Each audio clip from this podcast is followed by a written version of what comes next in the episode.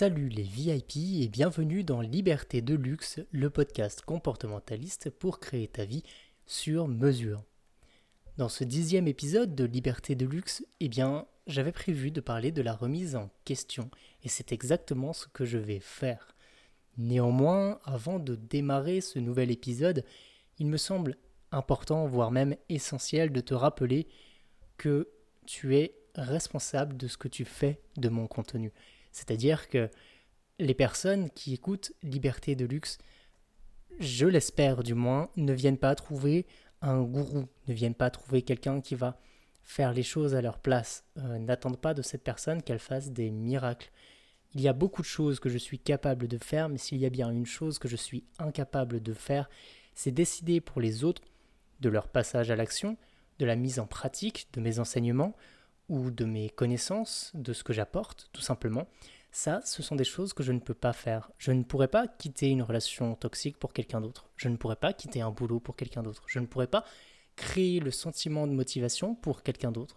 Chacun crée à l'intérieur de lui toute une dynamique, toute une énergie en fait, qui va lui permettre d'évoluer dans le sens qui lui convient le mieux ou non, en fonction d'ailleurs de ses propres décisions des décisions qu'il est important de prendre en conscience. Et c'est la raison pour laquelle je t'invite aujourd'hui à cesser de remettre en cause tout ce qui t'arrive, tout simplement tout ce qui se passe dans ta vie. Et ainsi, je t'introduis à la notion de remise en cause qui va non pas s'opposer à la remise en question, car les deux font partie de dynamiques totalement différentes, mais qui va te permettre de prendre conscience, si tu le souhaites, encore une fois, tu es acteur, actrice, responsable de, de ce que tu fais, de ce que je dis ici. Donc, cela pourrait te permettre, si tu le désires et si tu appliques vraiment le contenu ici, si tu prends vraiment conscience de ce qui se passe, de te rendre compte que la plupart du temps, il est fort probable, je ne dis pas que c'est le cas pour tout le monde et tout le temps, mais il est fort probable que la plupart du temps, tu fasses plus de la remise en cause, ne permettant pas ainsi une évolution ou une transformation dans ta vie, en tout cas dans le sens qui te convienne, qu'une remise en question qui te permettrait donc d'apprécier même les expériences qui te semblent désagréables, euh, chiantes, on peut le dire comme ça, si on veut. Eh bien, la différence entre les deux commence avec la pensée dichotonique. Imagine ou pense à une situation de ta vie, à l'attitude de quelqu'un, à, quelque chose qui te dérange, qui te pose problème, et demande-toi si ton attitude face à cette personne, face à cette situation est euh, idéale, si vraiment tu fais tout bien comme il faut, comme, comme le diraient certains, ou si tu peux mieux faire et qu'en fait il y a des choses que tu fais mal. Ferme les yeux quelques instants et pense vraiment à quelque chose comme ça. Ça peut être sur n'importe quel sujet de ta vie. Ça peut être sur une relation amicale, une relation amoureuse, une relation familiale. Ça peut être euh, dans ton travail ou peut-être dans ta recherche de travail. Ça peut être dans ton entreprise. Ça peut être dans tes études. Cela peut même se situer au niveau, disons, émotionnel, au niveau de ta motivation, au niveau de ta gestion du stress. Ferme simplement les yeux et pense à quelque chose qui te dérange, qui te gêne. Et demande-toi, est-ce que les attitudes que j'ai vis-à-vis de cette personne, vis à -vis de cette situation, sont bien ou sont mal? Est-ce que je fais tout bien comme il faut ou est-ce qu'il y a des choses que je fais mal? Au moment exact où tu te poses cette question, tu es en fait non pas dans une remise en question, mais dans une remise en cause de ce qui est en train d'arriver à l'intérieur de toi et autour de toi. C'est-à-dire que tu vas chercher à valider ou invalider, confirmer ou infirmer que tes attitudes, que ce que tu fais aujourd'hui euh, a un impact positif ou négatif sur ta vie. C'est exactement le principe de la pensée dichotonique, qui est tout simplement une façon de penser qui vise à voir les choses en noir ou en blanc, en clair ou en foncé, en lumière ou en ombre, en bien ou en mal.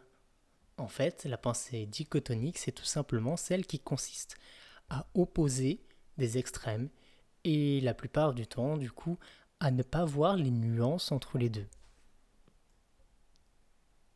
Ce principe de pensée dichotonique et donc de remise en cause ne s'oppose pas à la remise en question en soi que souvent c'est un passage qui nous est nécessaire en tant qu'humain du moins pour comprendre ce qui nous convient, convient ou ce qui ne nous convient pas dans notre propre vie. Tu remarqueras certainement malgré tout que je ne me suis pas permis de venir te demander si les autres faisaient bien ou si les autres faisaient mal, pour la simple et bonne raison qu'ici, dans cet épisode, d'ailleurs comme dans Liberté de luxe de manière générale, il ne s'agit ni des autres ni des éléments qui t'entourent, il s'agit de toi.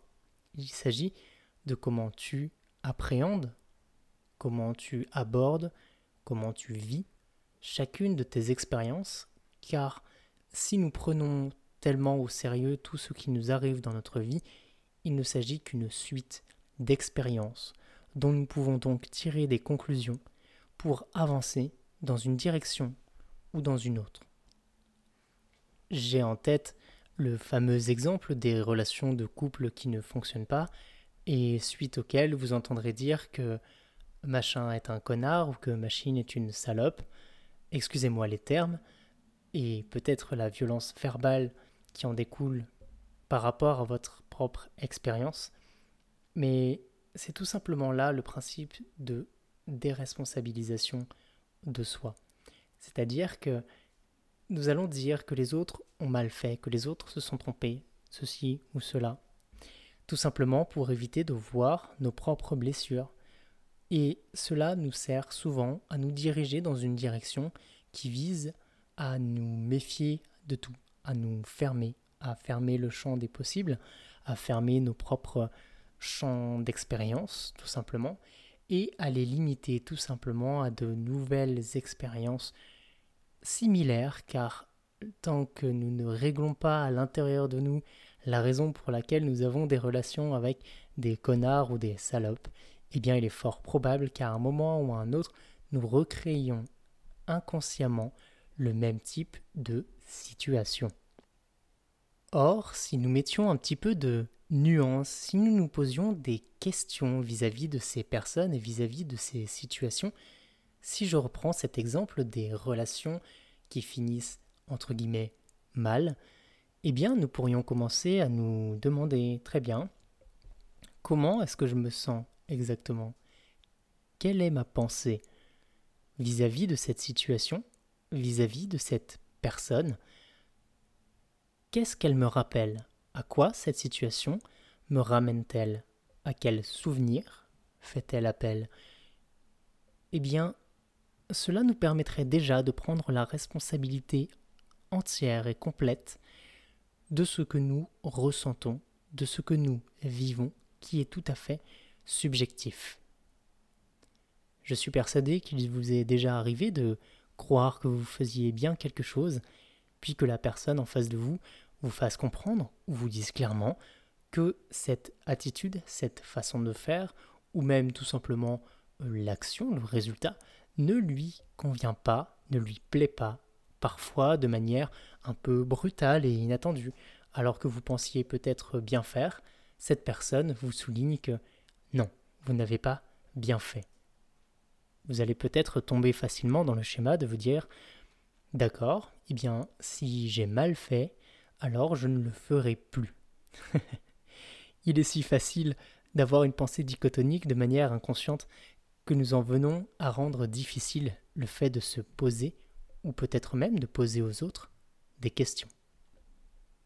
Mais alors, d'où peut bien venir cette difficulté à poser des questions, à s'intéresser? Eh bien, je suppose qu'il y a différentes pistes que chaque piste est propre à chacun. Néanmoins, certains adages restent très éloquents à ce sujet, puisque nous disons par exemple que la curiosité est un vilain défaut. Nous avons aussi tendance à dire que voilà, d'autres personnes euh, nous espionnent ou se mêlent des choses qui ne les regardent pas. Et effectivement, nous n'avons pas nécessairement envie de partager notre intimité à tout le monde.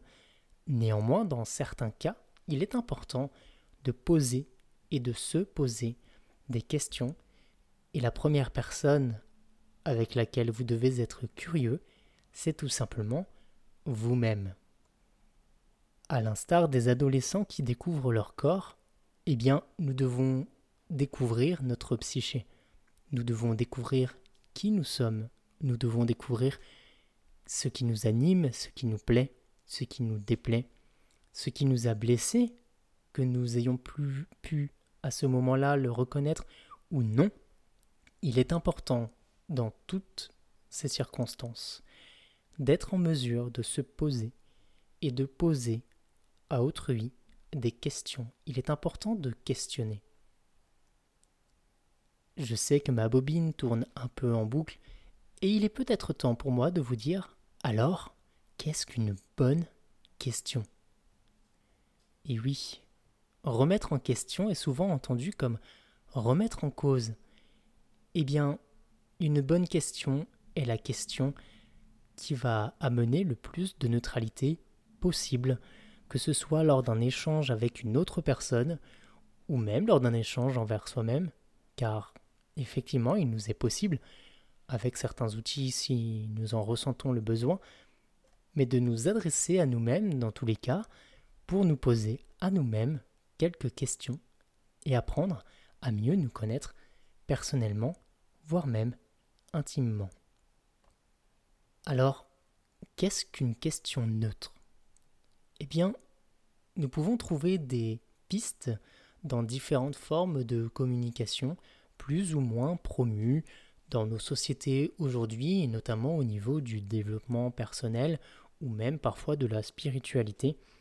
Nous trouverons quelques pistes, par exemple, dans les accords Toltec, qui proposent, voilà, qui nous invitent ne préjuger de rien, par exemple, à ne rien prendre personnellement. Dans la PNL, nous pouvons trouver d'autres pistes. Programmation neurolinguistique, pour ceux qui ne connaissent pas le terme PNL, dans la programmation neurolinguistique, donc, nous allons trouver que si nous faisons disparaître la question pourquoi, eh bien, nous pouvons plus facilement faire fonctionner la partie logique de notre cerveau et l'amener donc à se remettre en question, non plus en cause, non plus est-ce que c'est bien ou est-ce que c'est mal, mais qu'est-ce qui amène à cette attitude? Qu'est-ce qui crée ceci, non pas chez l'autre dans un premier temps, mais chez soi? Puis, ensuite, chez l'autre, ensuite, éventuellement, questionner l'autre. Peux-tu me préciser ceci? Comment se manifeste cela? Quelle est la raison qui te pousse à croire ceci ou qu'est-ce que c'est pour toi ceci ou cela? Je vous invite à vous renseigner tout simplement sur la programmation neurolinguistique et ses différents questionnements. L'idée la plus simple qui en ressort étant, bien sûr, d'éviter la question pourquoi. Alors, je suppose qu'au moment où je vous dis ça, vous vous la posez justement. Et pourquoi? Éviter de dire pourquoi Eh bien, je vais vous donner un exemple. Imaginez une situation dans laquelle vous êtes occupé. Tout simplement, vous êtes occupé, vous êtes en pleine action, et quelqu'un arrive dans votre bulle lorsque vous êtes occupé pour vous demander pourquoi tu fais ça? Pourquoi tu fais comme ça? Rappelez-vous votre enfance, ou éventuellement vos enfants, ou d'autres enfants autour de vous, qui demandent souvent Et pourquoi si Et pourquoi ça En fait, cette question va principalement agir sur votre émotionnel. Cette question va tout simplement vous pousser à dire bah parce que, parce que c'est comme ci, parce que c'est comme ça, bah pourquoi je ferais autrement?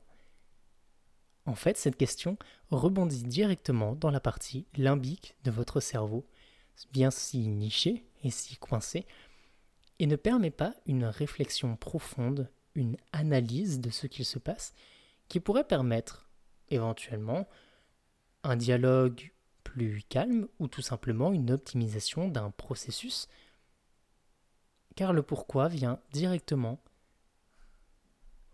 brutaliser, dirais-je, l'émotionnel. Il vient directement secouer l'émotionnel, comme un cocotier. Et ce qui en tombe, ce ne sont pas nécessairement les meilleurs fruits.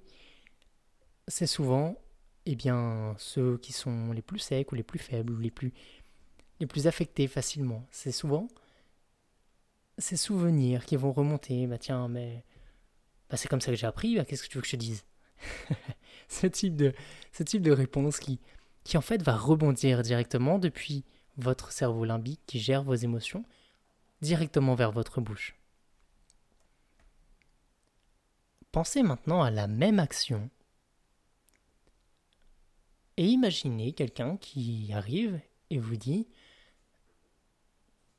Pour quelle raison fais-tu ceci comme si Comment as-tu décidé Comment as-tu choisi Comment choisis-tu d'ailleurs d'agir de cette façon?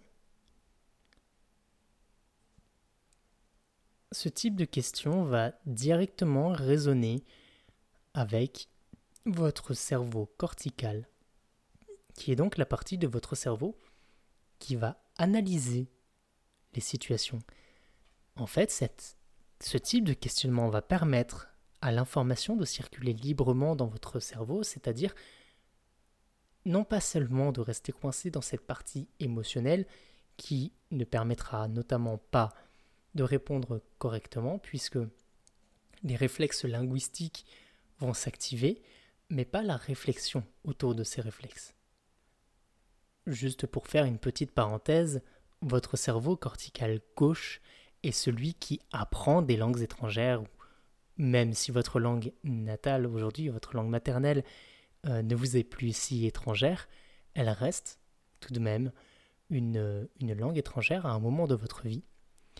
Et donc votre cerveau cortical gauche est la partie qui, qui apprend les langues et qui s'en resserre. Concrètement, lorsque votre cerveau limbique va recevoir un pourquoi et va vouloir, vouloir immédiatement renvoyer une réponse, il va prendre des mots très simples, très faciles, il ne permettra pas à toute l'information de circuler dans votre cerveau cortical.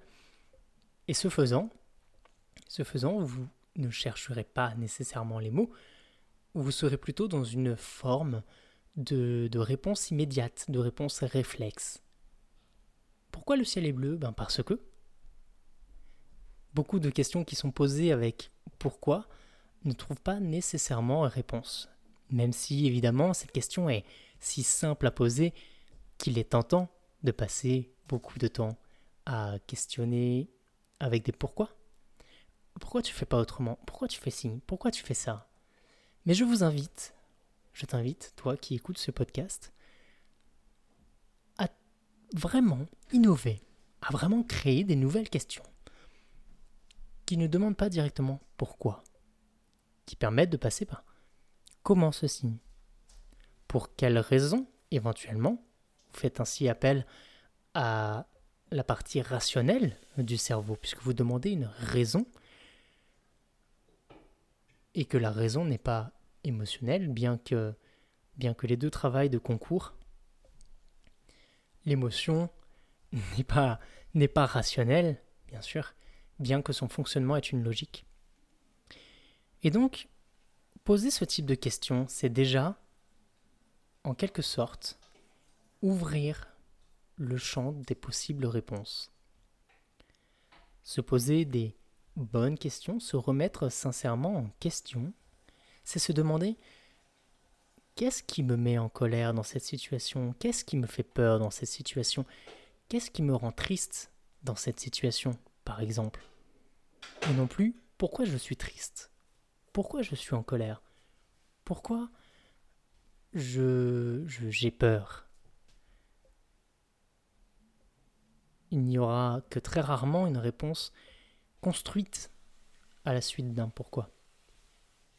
Là où le quoi ou le comment peuvent aider, peuvent faciliter une communication envers soi comme envers autrui. Pour résumer et conclure cet épisode, je dirais donc, je t'inviterai plutôt donc à faire attention non pas seulement à ce que tu dis, mais aussi à comment tu penses. Es-tu en train de te demander qui a tort, qui a raison, qui a le plus tort ou raison, qui fait bien, qui fait mal, qui voit noir, qui voit blanc? Es-tu dans ce type de dynamique ou es-tu plutôt dans une dynamique qui vise tout d'abord à reconnaître ce que tu vis et ce que tu ressens. Peut-être en te, posant la question, qu'est-ce que je ressens actuellement? Ou peut-être pas. Quoi qu'il en soit, es-tu dans une dynamique de remise en cause et donc une dynamique qui va chercher la cause? Ou es-tu dans une dynamique qui va plutôt chercher à comprendre, comprendre chacun, ce que vit chacun, ce que tu vis toi-même à l'intérieur de toi, ce qui amène chaque décision que tu prends dans ta vie. Car chaque expérience qui est dans ta vie est là pour te servir et au-delà de ces notions de spiritualité, au-delà de la perfection, non plus au sens idéal, mais au sens d'apprentissage, au-delà de tout cela, ceci, au-delà de, de toute cette dimension, il y a bien sûr une dimension humaine, logique, cérébrale.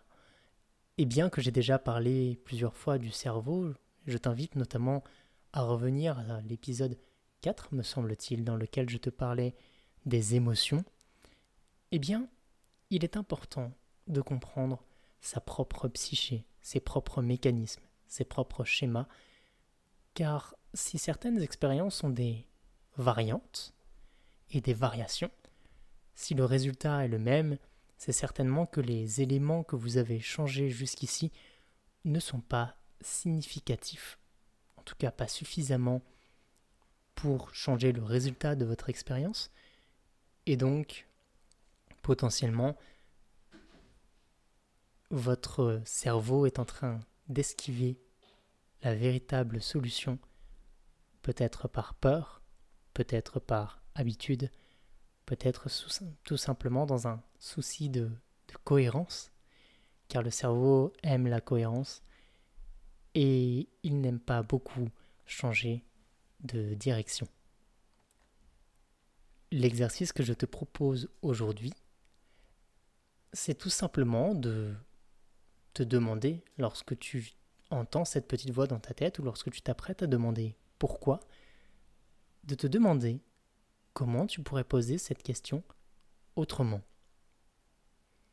Dans le prochain épisode de Liberté de luxe, il me semblerait pertinent de te parler d'autres modes de communication et de les approfondir, notamment la PNL, programmation neuro-linguistique, mais aussi la communication non violente, ou encore, pourquoi pas, la communication thérapeutique au sens large.